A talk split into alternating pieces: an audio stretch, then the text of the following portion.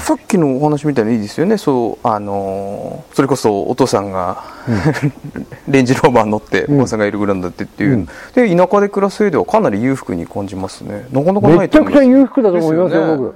すごい充実してると思うんですよね、うん、ただねあの年寄りからすると、うん、20代30代の人たちはやっぱり都会でチャレンジしてもらいたいあのいろんなもっと大きな夢持ってさ。で田舎に戻ってまあ安定してなんていうかなのんびりしたこう暮らしをしようかじゃなくてさ。でまあ4050まで頑張ってみたけどまあなんていうかな社会での仕事はこの辺で終わりかなと、うん、あとは自分のための余生の生き方を考えようやっていうやつが田舎で羊飼うのが本当はいいんじゃねえのみたいな。分け打ちからのんびりできてあれでとかってなんかそれそこまですぐにたどり着く人ってちょっと寂しいかなっていう。でもそれを言っちゃうと俺の首が締まっちゃうんだけどそうですね、うん、でもそれこそその地元に住みたいっていう方とかだったら、うん、まあちょっと、まあもともとこっちに住んでる方とかでそう、ね,、いう一つの選択肢としてっていうのはありですよね、うん、うん、すごく。だから国の制度もねあのー、42歳までで分けの欲しいなんていうバカなことをやらないで 本当はその実社会で十分経験を積んだ人たちが新しい農業の後継者としてあの生き方として田舎で暮らそうやっていう部分でその老後長い健康で長生きのできるように暮らしたいっていう人たちを対象にすればもっと農業者増えんじゃねえのかな？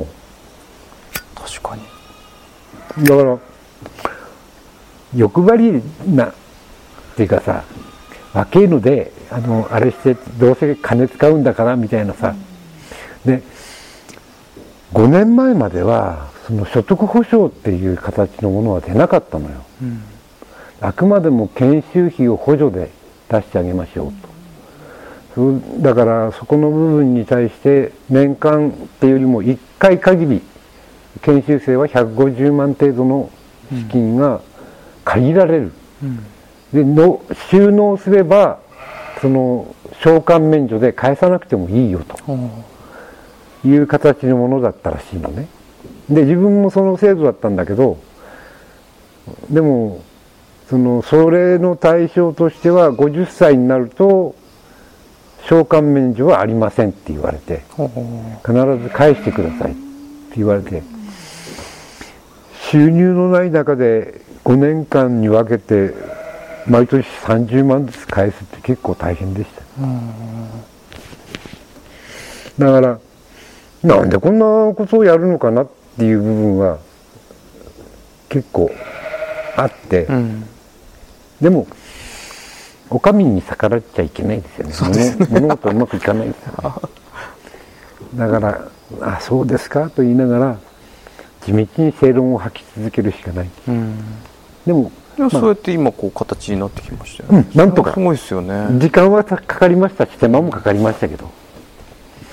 だからあの前職の経験の部分でいう、うん、その役所に対してのこうなんとか抵抗感がなかった部分っていうのは、うん、随分調整とかもすごいうまいですよね。いろんなこうなんていうかその輸入の時とかもいろんなあの手この手じゃないですけどすんなりいったんですか？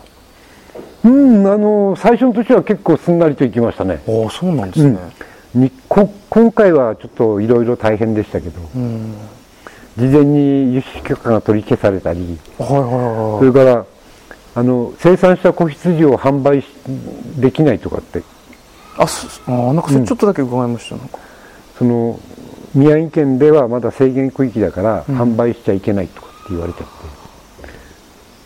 て、そうかそれ宮城の方でってことなんですね、うん、あの南東北3県は原発規制地域ということで、うん、でもそれもなんとか突破口を作りましたから、はい、あの許可になりましたんで、うん、でもってはったみたいなところはありましたね。ああやっぱり すごいですよね。その物事通すというかうまく。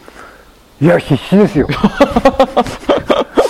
からもうあのはだったら今の出場全部投げ売りして廃業する。う んあとはあの許可にならなかった分だけあの資金ロスに関しては裁判するよって言って。ああなるほど。あそう本当に切ったあったというかもう切羽詰まってるようなお切羽話詰まってるとこそう追い詰められてですよ。そうですよね、うん。だって一度始めたことを、うん。やっぱり途中で投げ出すってわけにはこの年ではいかないじゃないですか、もうあの再チャレンジの時間的に余裕がないんですまだね山形さんだったら1回2回例えばお店がうまくいかなかったって閉めたりしてたとしてももう一度頑張れるもう23回頑張れるっていう時間があるじゃないですか、やっぱり60過ぎると難しいですよ。えでもやっぱ見た感じバイタリティがありますからね。やっぱり。普通の60代超えてる方には見えないですやっぱり。いやーダメですね。やっぱり落ちました体力みたいなもの。体力的にも落ちてますし、あのいろんな意味でその分だけいいのは欲がなくなった。は自分の欲ってのがなくなった。だって残したってしょうがないじゃないですか。後継いでくれるやつがいてなんて言ったってそいつがいい思いするだけの意味あんのかみたいな。自分の息子や娘にね何か残してやった。うちは娘しかいないんですけどでそれでどうなん？っていう話でしょ。で死んだらお墓に持っていけないしね、先祖前代のお墓はあるしそこに入ればいいだけなんだとしたら残すものないじゃないですか。まあおっしゃる通りです。ね、で日々の生活はあの1,000円もあれば間に合うと、まあタバコが1箱2箱あのアイスコーヒーコンビニの100円のコーヒーが2杯 ,2 杯3杯。そんな程度で1日の出費が大体終わってしまうという。え小桃さんご飯って何食べるんですか？好きな食べ物とか。あ僕何でも食うの、うんうん、だからあのいざとなれば自炊もするし、は今は妹と2人であの実家で暮らしてるから、あの彼女がいろいろ頑張って作ってくれるし、まあ、あとはアルモンデっていう、冷蔵庫にアルモンデなんかやっちゃいましょうみたいな、うん。まあとてもいいですね。あの料理やってるとさ、はい。自分が作らないでも食べさせてもらえるものってありがたいって思う。わかります。すごく何でも美味しいです言ったら。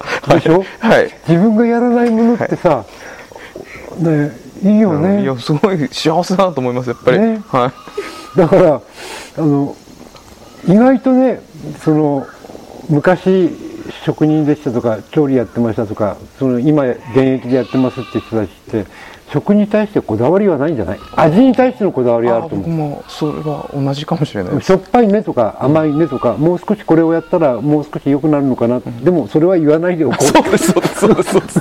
はいそうですそうですそうですそうですそうですうんそうなってきますね。いう中ででもあの自分がやらないで食い物が目の前にあることのありがたさ、だから僕ねフレンチ辞めてあの勤めに始めた時に一番最初に感心したのがファミレスだったの。ね。テーブルあれだけ広いスペースを使わせてもらえて、はそれで2時間3時間いても平気で、でドリンクバーだったらコーヒー飲み放題で、うん。それで600円何がしでランチ食えるってありがたいよね。そうですね。そうです。わあファミレスってすごいって思って最高。味はどうとかって、うん。やっぱりねやあのパテはハンバーグのパテはさこんな風に硬くしちゃいけないんだよねとかさ、もっと肉汁を保つように焼かないととかってさ、デミグラスはこの味じゃないでしょとかって、い。うことを言っちゃいけないわけ、うんそうですね。ね、やっぱコーヒーも入れたてだとうまいよねとかさそんなんじゃなくて全体のパフォーマンスから言ったら、あれで600円ならすごく安いと思ってうん。やっぱなんか経営向いてらっしゃるようなお話ですねなんとなく。でもね、あのすごいです。そのグルメとかなんとかっていう部分ってちょっとねあんまり縁がなくて職人の割にはだあの大好きなのが立ち食いそばだったりして、ね、この頃レベル高いよな立ち食いそばって思いながら、でもあの高速のサービスエリアの立ち食いそばは何だと。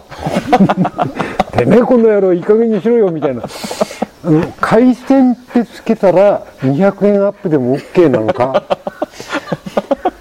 海鮮天ぷらそばって立ち食いそばだろ所詮。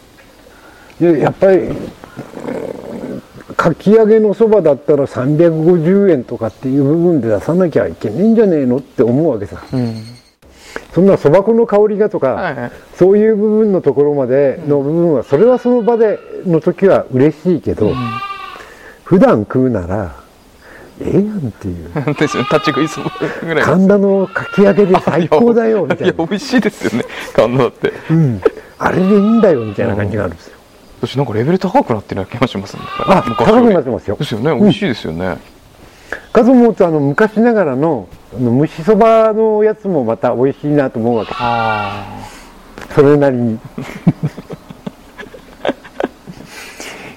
ねまあね。なんだろうな、うん、料理って難しいよね。僕が言うべきことでしたね。すみません。ありがとうございます。いえいえ。代弁していただきました。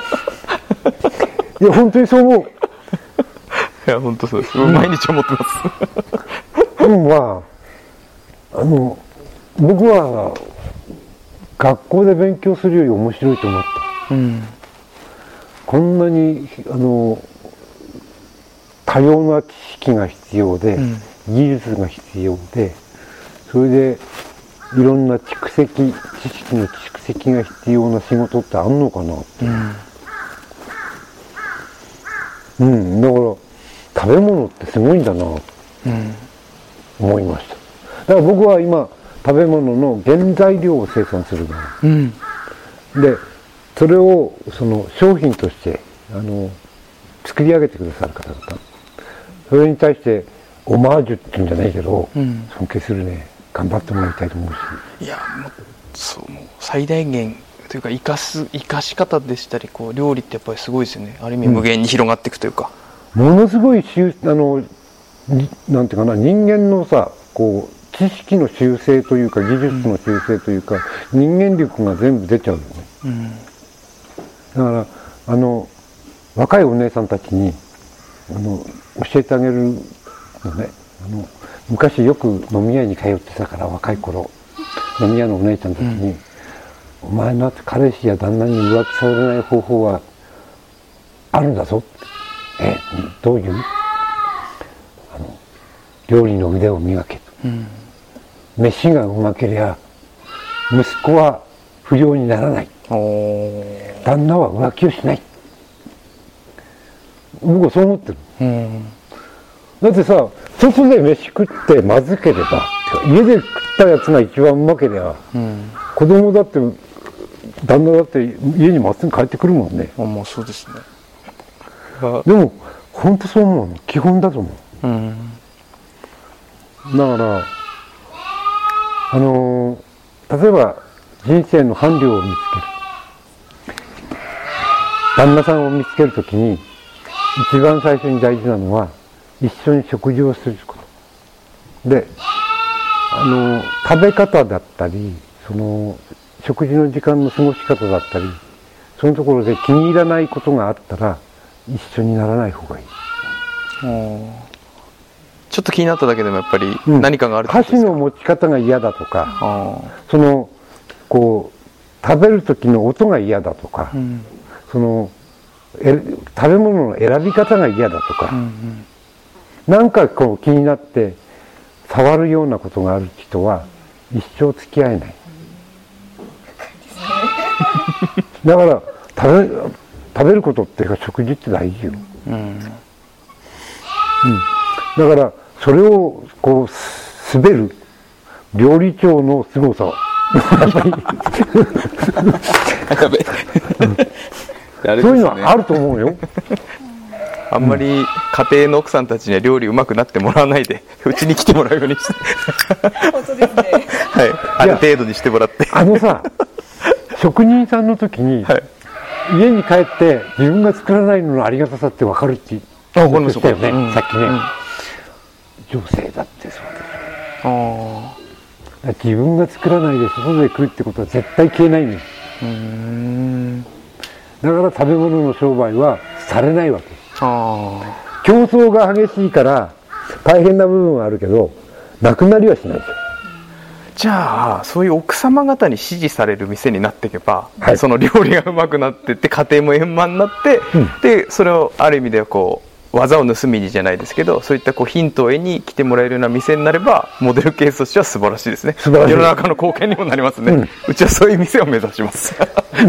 逆にそれからあのちょっとしたあのお料理教室みたいなああそういうのはいいですよね。手かもしれない。うん、ちょっと目から鱗みたいなことってやっぱりプロの世界にはよくありますよね、ちょっとした手当てみたいな。結局科学的知識とかさ、ん。物理学のあれとかさ素材の見分け方とかさ。専門知識が必要な部分ってあるじゃない、うん。だから魚を煮る前に一度お湯であの、うん。かけてあのあれを取りましょうとかそういう部分なんでとかっていう部分、必ず理論としてはあるわけじゃない。ありますあります。自分たちで理解してるじゃない、例えばゆで卵を茹でるときに黄身は何度で固まるか、白身は何度で固まるか。